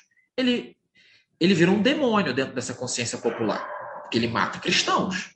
E aí tem gente que vai dizer que ele era um gigante. Tem, tem todo esse, esse folclore. Da mesma forma que Barra... a igreja elege santos, ela elege demônios, né? Ela elege demônios. Barrabás que né, soltem Barrabás e crucifiquem a Cristo, né, tem todo esse mito. E aí também tem uma outra, olha como é que é interessante. Dentro do próprio mito cristão, isso não está lá no século XVI, mas isso é possível de se identificar na Quimbanda hoje. É, qual que era a lógica? Tanto Cristo quanto Barrabás representavam ameaças à estabilidade é, de Roma, né? Cristo por uma via mais pacífica, dizendo que o reino de Deus não era neste mundo e que as pessoas tinham que se abnegar desse mundo e se preocupar com uma vida do outro lado. E Barrabás era mais como líder militar, guerrilheiro, que queria organizar o povo para expulsar Roma na base das armas. E diante daquela pressão política, o povo olhou e falou: Cara, o que Jesus está prometendo é que eu só vou ser livre quando eu morrer. Eu quero ser livre enquanto eu estou vivo. Mata esse cara e solta Barrabás, porque Barrabás pelo menos já me trazer liberdade em vida. E esse cara aparece ali. É, Ferrabras, é, Ferrabras aí eu, eu posso estar enganado, mas Ferrabras ele, ele, ele entra nessa nesses demônios populares. Aí Ferrabras é como se fosse um demônio corcunda, uma coisa assim, mas eu posso estar enganado. Vai falar de Beuzebu, como um dos principais demônios, e, e aí, né, eu vou chegar lá na hierarquia da Umbanda, daqui a, da Kimbanda, daqui a pouco, da Umbanda, Umbanda é Jesus Cristo e os orixás, outro rolê. E, e vai falar de Lúcifer, porque a igreja falava né, de Lúcifer, deu um nome para Lúcifer. É, você tem, acho que é do Alain Purô, Satã Herético, o nome do livro. Agora eu não, eu não lembro quem é o autor, posso até confirmar, confirmar aqui, mas que ele vai dizer como que essa imagem do diabo ela vai sendo construída na, na mentalidade é, europeia. E você tem essa disputa de beneditinos dizendo que não, se o demônio existe, ele não atua nesse mundo. É, é do Alain Bourreau mesmo. E os franciscanos dizendo, não, não, o diabo está solta. Já deu mil anos, Jesus vai voltar, e, e aí os franciscanos têm um papel fundamental nessa consolidação dessa, desse imaginário de inferno, de diabo. Interessante pensar isso. E, enfim. E aí, essa noção de Lúcifer como, sim, também aquele que traz luz, é, que é a tradução do, do termo, né? Inclusive, você tem momentos da missa em latim que Cristo é chamado de Lúcifer, porque, e aí eles traduzem como estrela matutina, que é aquela que traz luz. Né? E a estrela matutina, a primeira estrela do céu, que é Vênus. E aí, para a galera que pira nos arquétipos junguianos, a gente pode brisar loucamente, mas eu vou me ater aqui a uma, uma abordagem mais, mais pé no chão. É, mas isso tudo está presente ali nesse imaginário também. A maçonaria traz essas, essas referências. Não que a maçonaria seja satanista, viu, maçons? Não, não, não venham atrás de mim. Mas nesses espaços circulam noções, interpretações diferentes de, da espiritualidade do cristianismo. Né? O próprio São Cipriano, onde esse tipo, é, onde esse que é, que é basicamente um compilado desses feitiços populares ali do, da, da Península Ibérica e que chega ao Brasil também. Né? E isso tudo vai. Não existe uma linha contínua. Você tem, né, essa maré sobe e desce. E aí o que fica na praia vai, vai ganhando vida, sabe? É, partindo especificamente para como é, né, como que a Quimbanda se articula enquanto culto. Você tem a trindade maior do inferno, que, é, que são os principais espíritos dentro do culto. Você tem Lúcifer, o Exu Lúcifer, que é, abre as porteiras do inferno para os Exus, para os espíritos masculinos. Você tem a figueira do inferno, que é a pombagira figueira do inferno, que abre a porteira para as pombagiras, para os espíritos femininos. Isso pode mudar de tradição para tradição. Tem tradição que vai tratar a rainha da Quimbanda como Maria Padilha, como a rainha das sete encruzilhadas. Na Quimbanda Nagô, que é a Quimbanda que eu fui iniciado, a gente entende a Figueira do Inferno, porque é supostamente a primeira pombagira que se manifestou. Enquanto pombagira. Né? Maria Padilha já, já se fazia feitiço em nome de Maria Padilha há muito mais tempo. Mas é, a Figueira do Inferno aparece aí. É, a gente pode falar um pouquinho sobre a Figueira do Inferno daqui a pouco, se der tempo. É, e aí você tem no meio, né? Então você tem Lúcifer no polo masculino, a Figueira do Inferno no polo feminino e Beuzebu no centro. E aí Beuzebu vai ser representado como aquela imagem clássica do Bafomé do Elifas Levi, que é um homem com falo, mas com seios de mulher, cabeça de bode, asas e uma coroa de fogo. Né? Porque aí ele sintetiza o masculino e o feminino numa coisa só. E aí, note bem, essas funções é, elas existem muito mais numa lógica de quais chaves esses espíritos conseguem acionar. Então, não tem como, por exemplo, na Umbanda, em que para se, se receber Exu você tem que pedir autorização para algum, ou que para o Exu vir em terra você tem que incorporar um preto velho. Hoje em dia tem terreiro de Umbanda que não trabalha mais com essa lógica, mas é, pelo menos na tradição do Zélio de Moraes, que é a tradição de Umbanda que, que eu trilhei por um período, era assim. É, não é muito nesse sentido. A metáfora de, de Beuzebu e, e dessa trindade e tudo mais, a gente fala que assim, é, o inferno é como se fosse uma grande tribo, uma grande comunidade Beuzebu é o pajé dessa tribo. Essa é a grande figura de poder e de sabedoria que põe uh, limites para esses espíritos. Porque os Exus e Pombaginos são espíritos de fogo. E aí, por isso que se cultua à noite. Porque só nas sombras que a luz brilha com mais intensidade. Se acender uma vela de dia, é uma imbecilidade. Se acender uma vela à noite, pode ser a diferença entre a vida e a morte. Né? Então, é, esses espíritos eles são espíritos de fogo e que se manifestam na noite. Você pode cultuar a gíria de dia e tal, mas é, quem, quem, sente, sente com muito mais intensidade à noite.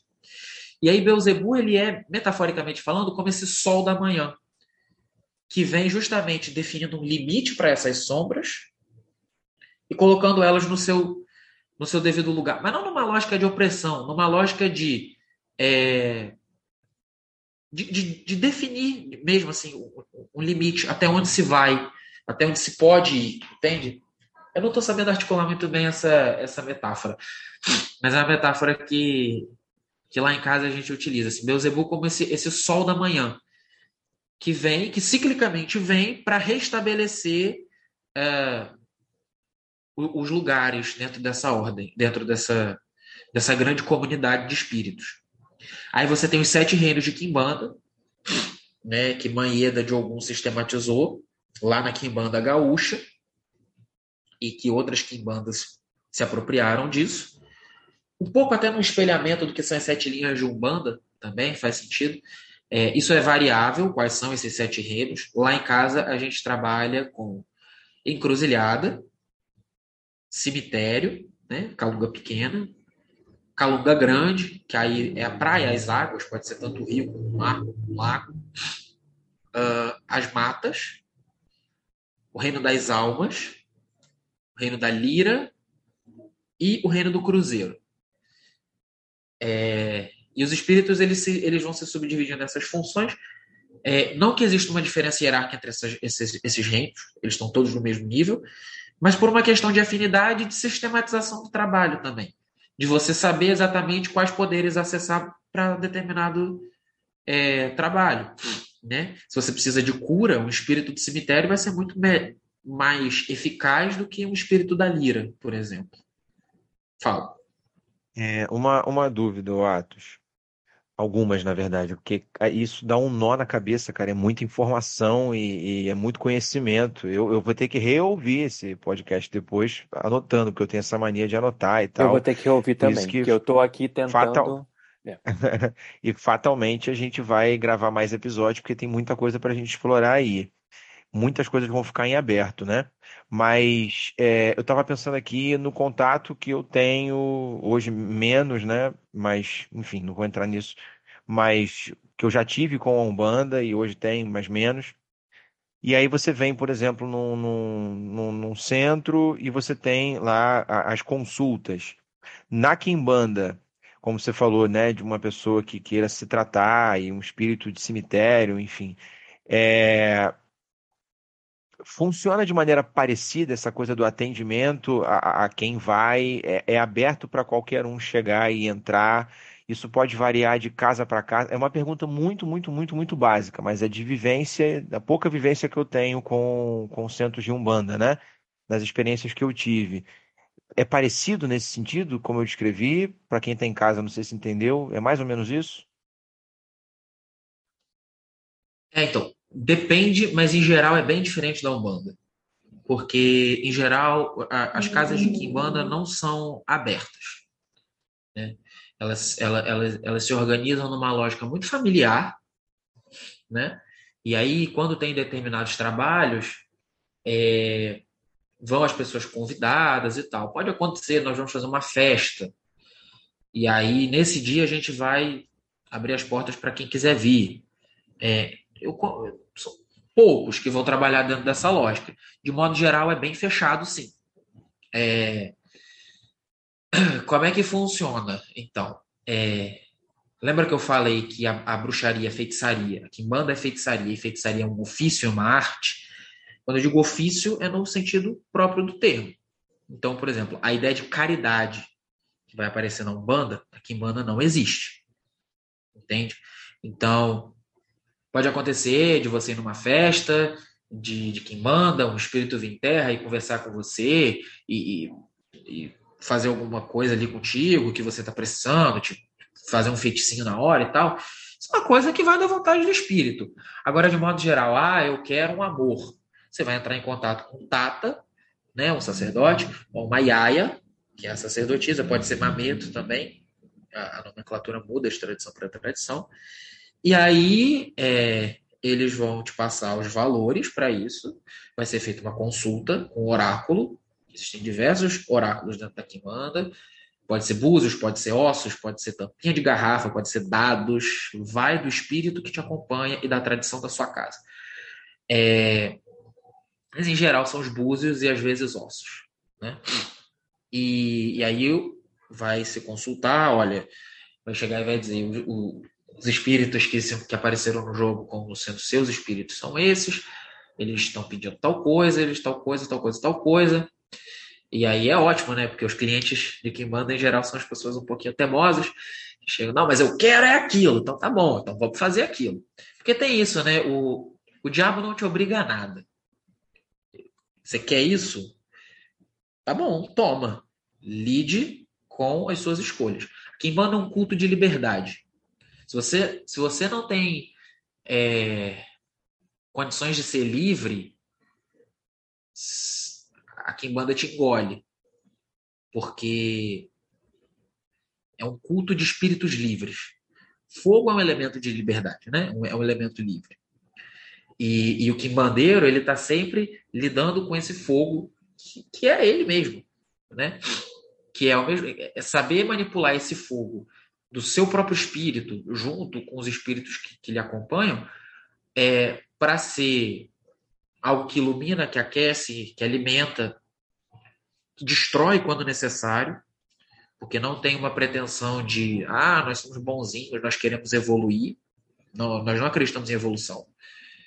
É, mesmo espírito que cura é o mesmo espírito que mata, porque existe a consciência de que o veneno e o remédio é uma diferença apenas de dosagem. Então, o mesmo espírito que sabe matar, ele sabe curar. E então, assim, não cabe dentro de uma visão maniqueísta. Ah, nós somos espíritos bonzinhos de luz. É, é luz, mas é luz porque é fogo, e fogo queima se você não respeitar o fogo. Né? Então, é uma, é uma, é uma troca. Sempre é mediado pela troca. E essa troca ela se expressa de diversas formas. De um cliente para um, um feiticeiro, vai ser a troca material, porque é, é como acontece, porque é, um, é uma forma de, de trabalho, é um ofício. Né? Na vivência do filho daquele espírito, pactuado com ele, iniciado com ele, ah, essas trocas acontecem de outras formas, né? Porque o principal que é, qual que é o principal objetivo disso tudo? É, você ao ser iniciado na Kimbanda e você faz o pacto com os seus espíritos, o acordo é esses espíritos vão caminhar com você, abrir seus caminhos, te orientar, te trazer uma vida plena, uma vida, né, que vale a pena ser vivida mediante também as suas escolhas, porque né, não adianta nada o Exu abrir caminho e você não querer andar. Então, a gente também tem que ter bom senso. Mas o Espírito vai estar ali te apadrinhando e, e, cuidando de você. E ao longo da sua vida, então, você vai sendo preparado por esse Espírito para que você seja é, um ferro inquebrantável, para que você seja a sua melhor versão, para que você seja um Exu em terra. Porque quando você morre e você é coroado dentro da Kimbanda, você passa a integrar a legião de Exu que lhe apadrinhou. Então, por exemplo, a cabula Mulemba é uma cabula de Tata Mulambo, Lúcifer e João Caveira. Né? Na verdade, é Lúcifer e Tata Mulambo. A gente sabe quem é o Lúcifer que é padrinho da casa é o primeiro Tata da minha Yaya. Ele morreu e integrou a Legião do Espírito que o apadrinhou em vida. Então, é, quando é um culto de antepassados, é nesse sentido muito literal. Essa pessoa que morreu vai continuar existindo dentro da tradição. Lógico, sob a capa desse Exu. Né? Então, quando eu morrer, o meu espírito vai integrar a legião de Exu cigano e por aí vai. É, é, bem familiar, como você comentou mesmo, né? É, é, e aí você falou sobre a capa de Exu. Outra dúvida de quem frequentou a Umbanda e olhava, né, os centros e as representações. E, e prometo que já está acabando, tá? Sei que tá, tá cansado aí já. Eu fico tá... a noite toda. é, porque eu, eu anotei um monte de coisa aqui, enfim. É, a forma como o Exu era representado na Umbanda e mais uma vez, estou recorrendo ao que eu pouco vivi, tá? Por isso que eu estou trazendo sempre a Umbanda, porque é a perspectiva que eu tomei contato. É, tinha a capa, tinha o tridente, né? Aquela imagem. Na Kimbanda, é, é, a, a representação é também dessa forma? Pode ser. Pode ser. As imagens, as estátuas, elas são basicamente as mesmas. Entende? É, não, pode não ser. Tem, não tem diferença, né? Apesar dos vários tipos de várias manifestações de Exus que você comentou, no geral a representação não, não, não difere, né? Não, não. O Kimbandeiro e o Umbandista, quando vai comprar uma estátua de tranca-rua, eles vão na mesma lojinha. Entende? É nesse sentido. Agora, beleza, beleza. É, se necessariamente o espírito que se manifesta dentro de um terreiro de Umbanda é o mesmo espírito que se manifesta dentro do terreiro de Kimbanda, Pode ser, mas não necessariamente. digo pela minha vivência. Eu sou de Exu Cigano com Maria Navalha. Hum. É, eu, depois de iniciado, perguntei para minha pombagira se o espírito, se a pombagira que eu recebia é, quando eu estava na Umbanda era ela. E ela respondeu: era eu, sempre fui eu, nunca foi outra. Falei, ok. Ela se manifestou lá. E aí, recentemente, eu fui revisitar o terreiro de Umbanda que por um tempo eu fiquei e eu, eu, eu me desenvolvi numa gira de algum e, e aí eu estava sentindo a vibração, o pai Benedito, que é o preto velho chefe da casa, olhou para mim e falou, e eu muito com essa noção de que, tipo, ah, o espírito da Kimbanda não pode chegar aqui, então. E ele falou, ó, se quer vir, lógico que não desse jeito, né? Do jeitinho preto velho de ser. Falou, se, se, se tá vindo, é porque pode vir.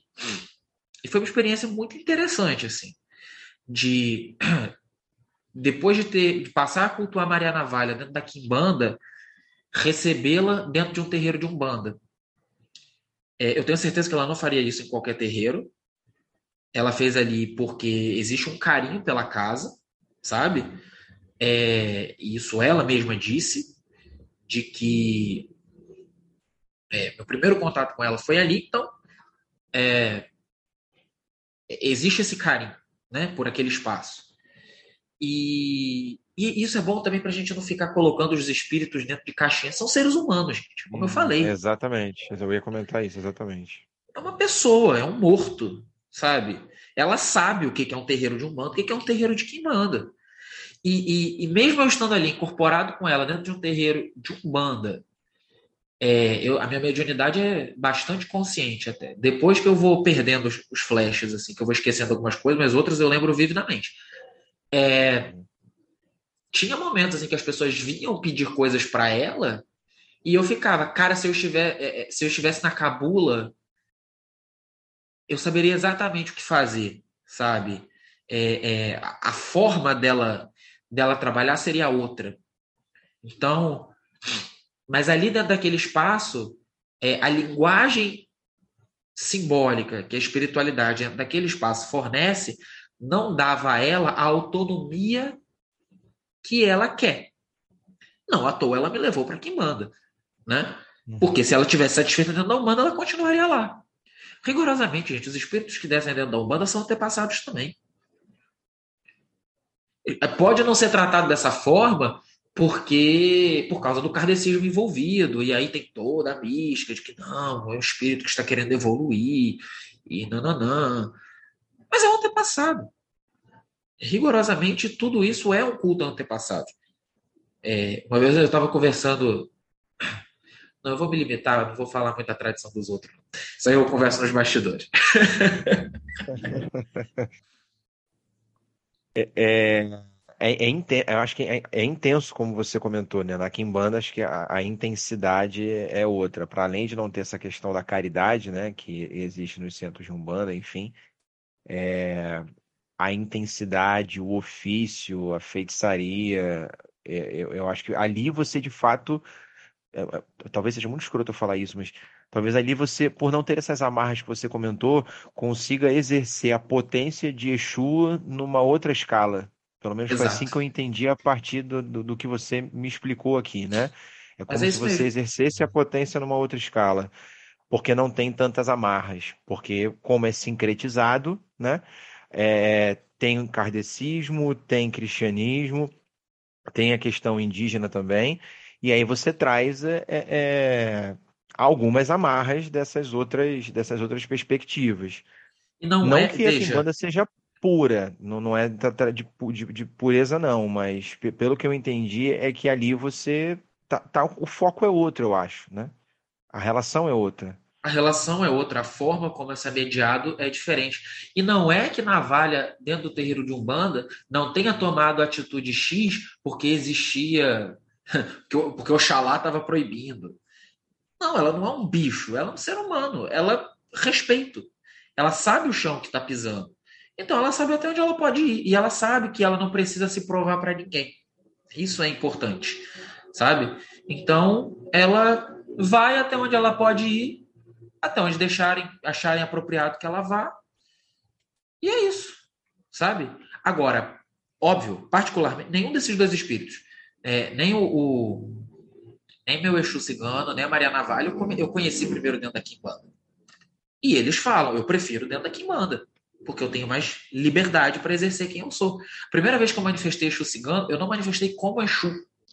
É, a minha madrinha de Umbanda tem amigos Calon, né? Calon é uma etnia do que a gente chama de cigano, especialmente ali daquela região é, de Portugal, Espanha, que vier para o Brasil e tal. E e aí eles, por um período, eles decidiram abrir turmas de, de para ensinar os conhecimentos tradicionais deles e tudo mais. E aí a gente um dia foi para o meio do mato para fazer um ritual. Era um ritual de morte e renascimento. Fizemos lá, eles chefiando esse ritual e tudo mais, né? Falando em romania e tudo mais. E aí, quando né, o sol se pondo, acendeu-se a fogueira, é, existe uma autonomia ali para quem incorpora incorporar. Eles diziam, né, dizem, né, eles estão vivos. É, Yuri e, e, e, Morgana são duas pessoas pelas quais eu tenho muito carinho. Eles trabalham aqui na Ilha do Governador. Yuri é cartomante, Morgana é professora de dança cigana. É, a gente tem que a gente tem que valorizar muito os mestres que a gente tem pelo nosso caminho, né? Então acho importante falar disso, falar deles.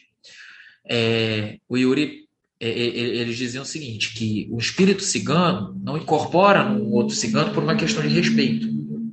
Mas como nós, né, Gajon, né, nós que não somos Romani, é, temos uma relação diferente com, com essa espiritualidade, pela questão da tradição mesmo, então eles incorporavam. E aí eu estava batendo palma para. Não tinha tambor, não tinha tabaque, nada disso. É, tava, o Yuri simplesmente tocando um sino para que a minha madrinha de Umbanda incorporasse a, a espírito cigano dela. Eu batendo palma para ajudar ela no trânsito. Eu comecei a sentir as minhas pernas andando sozinha e eu comecei a dançar como se eu fosse um cossaco, assim, sabe? Eu agachava, eu pulava, eu e, e, e da cintura para cima, eu não gente, eu tenho duas pernas esquerdas, sou péssimo dançando. Eu não estava entendendo nada, então eu só fechei o olho e falei, faz o que você quiser. E eu conseguia ouvir a Morgana falando assim, caraca, o Atos. E aí ela veio, tipo, segurando pelo braço e começou a dançar junto com ele. E aí passou. E aí depois eles vieram conversar comigo, olha, é um cigano do leste europeu, o nome dele é Iago, é o nome que ele se apresentou. E ele se apresentou no jeito X. Dentro da Umbanda, é, a minha Yaya de Quimbanda não sabia de nada disso. Ela não queria me iniciar dentro da cabula, mas eu fiquei perturbando. Falei, ah, eu tô sonhando com Quimbanda mesa. Ela, ai, todo dia um maluco. E aí, falou, tá, eu vou jogar para ver. Falei, tá, vê o que que Beuzebu vai dizer. E aí ela falou, olha, foi Beuzebu mesmo que respondeu nos búzios. Falei, é, falou, falou que na Quimbanda você vai encontrar o seu tutano. Você é filho de Maria Navalha, é, a minha frente é feminina, sabe? O meu poder pessoal se expressa através desse poder feminino.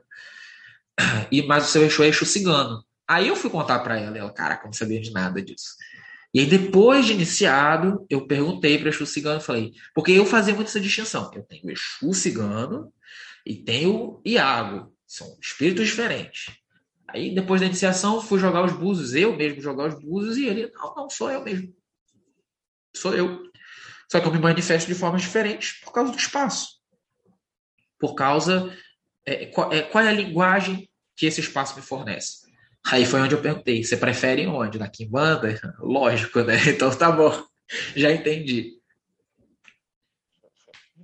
Caraca, isso é como eu falei, cara. Dá um nó na cabeça mesmo, né? Do leste europeu, é, Aí você vê como que a nossa cabeça, como o próprio Eric comentou, né, é, é, a gente é formatado por uma visão ocidental e que tem muita dificuldade de lidar com, com, com todas essas questões, né, com diferente, com a contradição, né? Sim. É sempre essa como visão não saber... dualista mesmo, né? Exato é sempre bom e mal, certo, errado, preto e branco, enfim.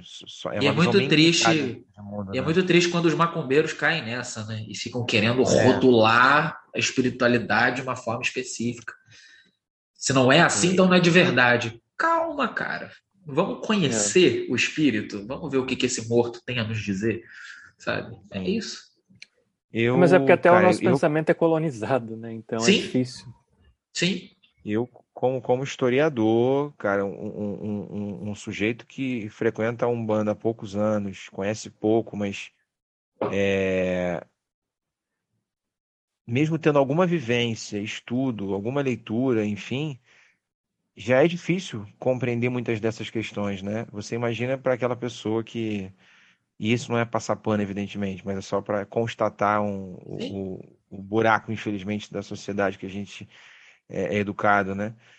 É, eu, com a minha vivência, já tenho dificuldade de, de, de pensar essas questões e estou aqui, enfim, com a cabeça a mil Imagina para quem é, é, é, é, doutrinado literalmente, é, com aquela visão é. dogmática de, de, cristianismo e só, e só, só isso é apresentado.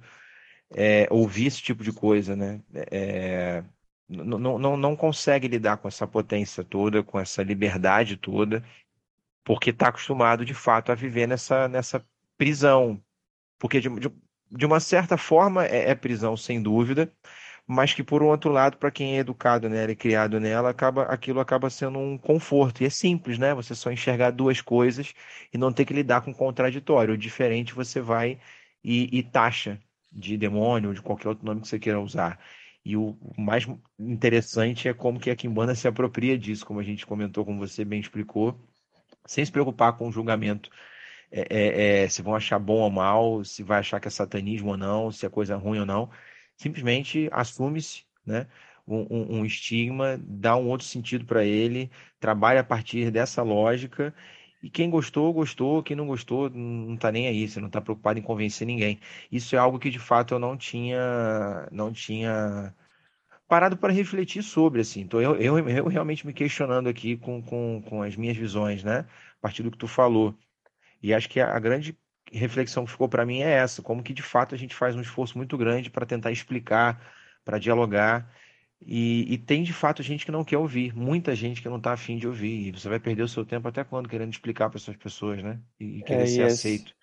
Esse é o X da questão, né? Porque até quando o Atos estava falando, eu pensei também, uh, né, que tipo assim, aqui em banda nunca vai chegar a, a ser, a ter adeptos ou pessoas que seguem como uma igreja, porque não é esse não é o intuito da coisa. É isso. Né? É isso. Eu entendo perfeitamente quando você diz que não é uma religião por isso também, né? Sim.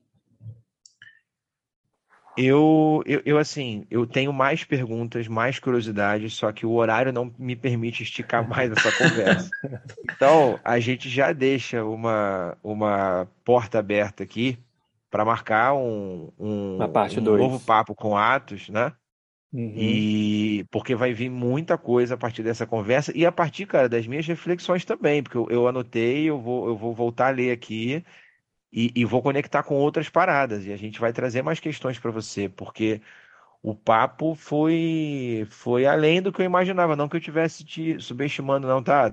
Jamais. Não, mas, mas é, é porque, para mim, é uma completa novidade, como, como eu te falei. Para mim também, né? eu não, completamente. Não conheço, não conheço sobre Kimbanda, não conheço ninguém. Você é o primeiro que eu tenho contato que trabalha ali. Então foram muitas informações novas para mim. Eu vou demorar um tempinho para absorver, para fazer aqui as, as minhas conexões, né? algumas coisas só que eu fui falando, que eu fui conectando, mas vai demorar um tempinho. Inclusive, eu vou levar para minha terapia, porque tem muita coisa maneira para discutir. É, é, enfim, eu, eu achei demais, cara. Achei muito bom mesmo. Eu, eu vou precisar primo, ouvir novamente alguma para compreender. Se você tiver mais alguma, alguma pergunta, manda aí. Eu primeiro eu vou pensar para depois trazer outras perguntas em num, num outro episódio. É, não, eu também, como eu acabei de falar, vou ter que ouvir novamente, porque é muita coisa, é como se, sei lá, se eu estivesse ouvindo falar, o Ato até citou algumas vezes aqui a maçonaria, se eu estivesse ouvindo falar da maçonaria pela primeira, pela primeira vez na minha vida, não tivesse lido nada na história, de nada, de nada, de nada, assim, sabe? Aí, hoje eu caí aqui de paraquedas.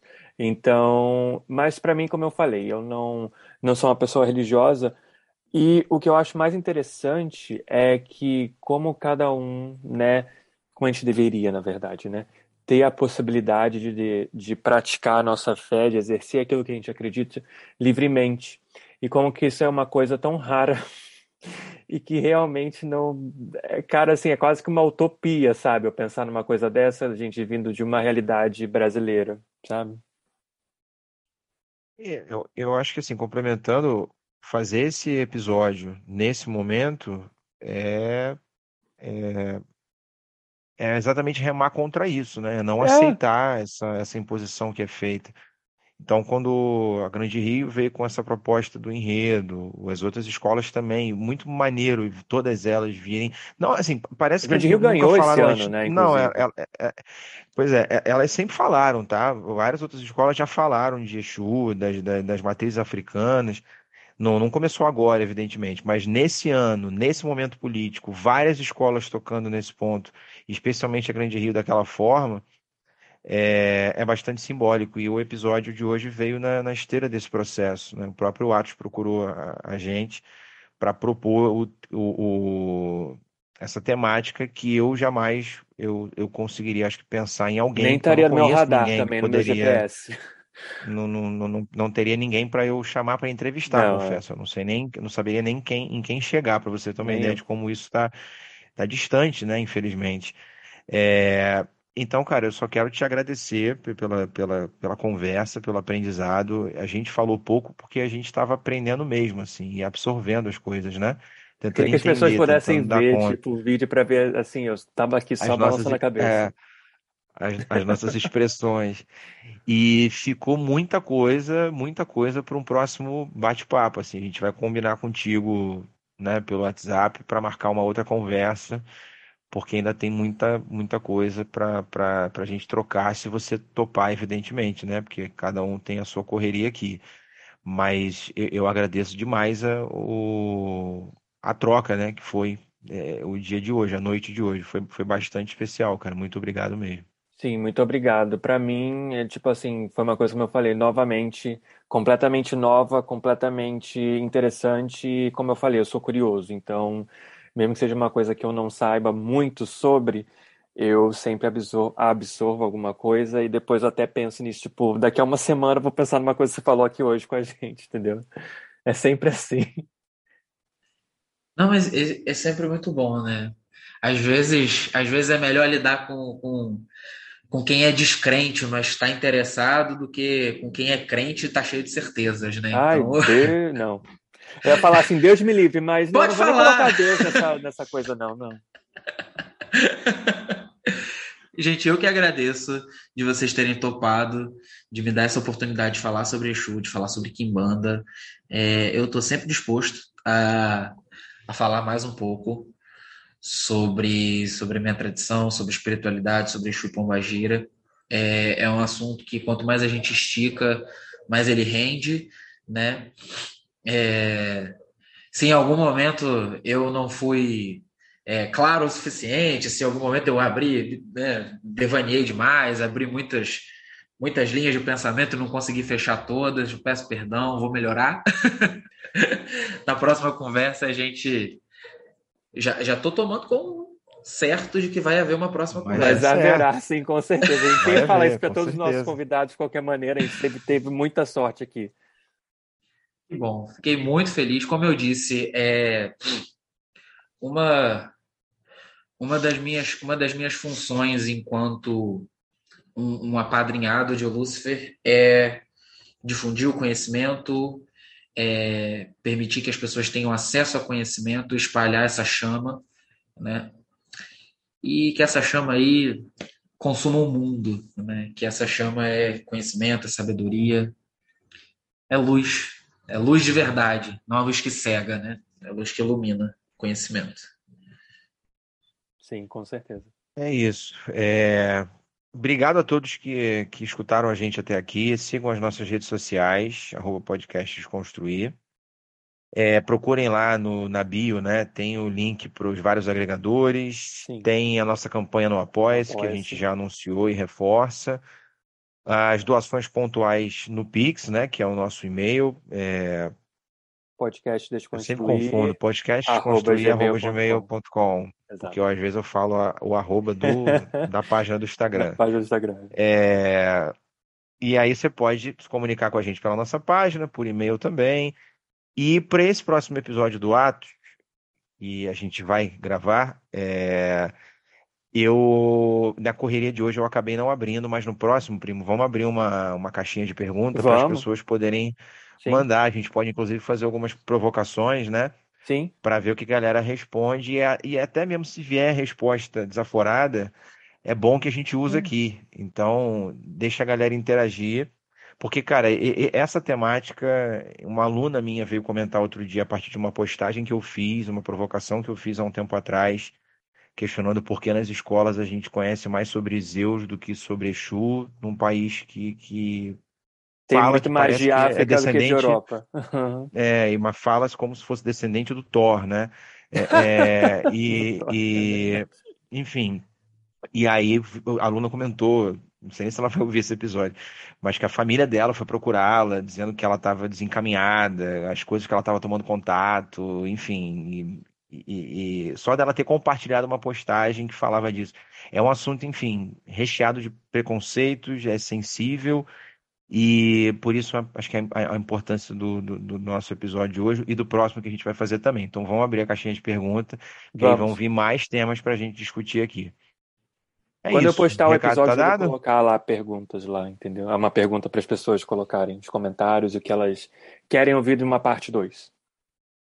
É isso. E a gente abre lá no, nos stories do, no Instagram também. Deixa eu ir lá que o meu filho está aqui me chamando, já está tarde.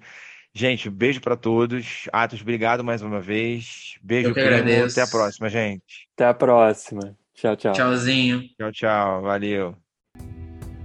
Obrigado mais uma vez por ouvir o podcast Desconstruir. Um agradecimento em especial aos nossos apoiadores. O que você puder contribuir conosco no apoio será muito, muito bem-vindo.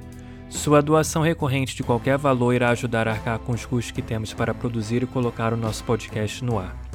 O link do Apoia-se é apoia.se barra podcast Desconstruir.